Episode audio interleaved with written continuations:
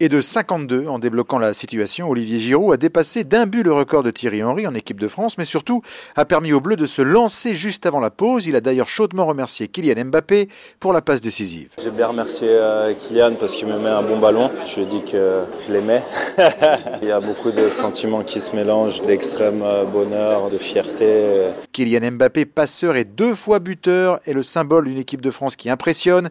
Et déjà 5 buts pour Mbappé dans ce mondial, même si pour Adrien Rabiot, cette réussite est le fruit d'un travail collectif. C'est top pour nous, bien sûr, c'est ce qu'on lui demande. Il défend peut-être un peu moins, mais derrière, il est là et, euh, il nous fait du bien euh, dans les zones importantes. Mais c'est aussi un travail d'équipe. Et voilà l'équipe de France pour la troisième fois de suite en quart de finale d'un mondial.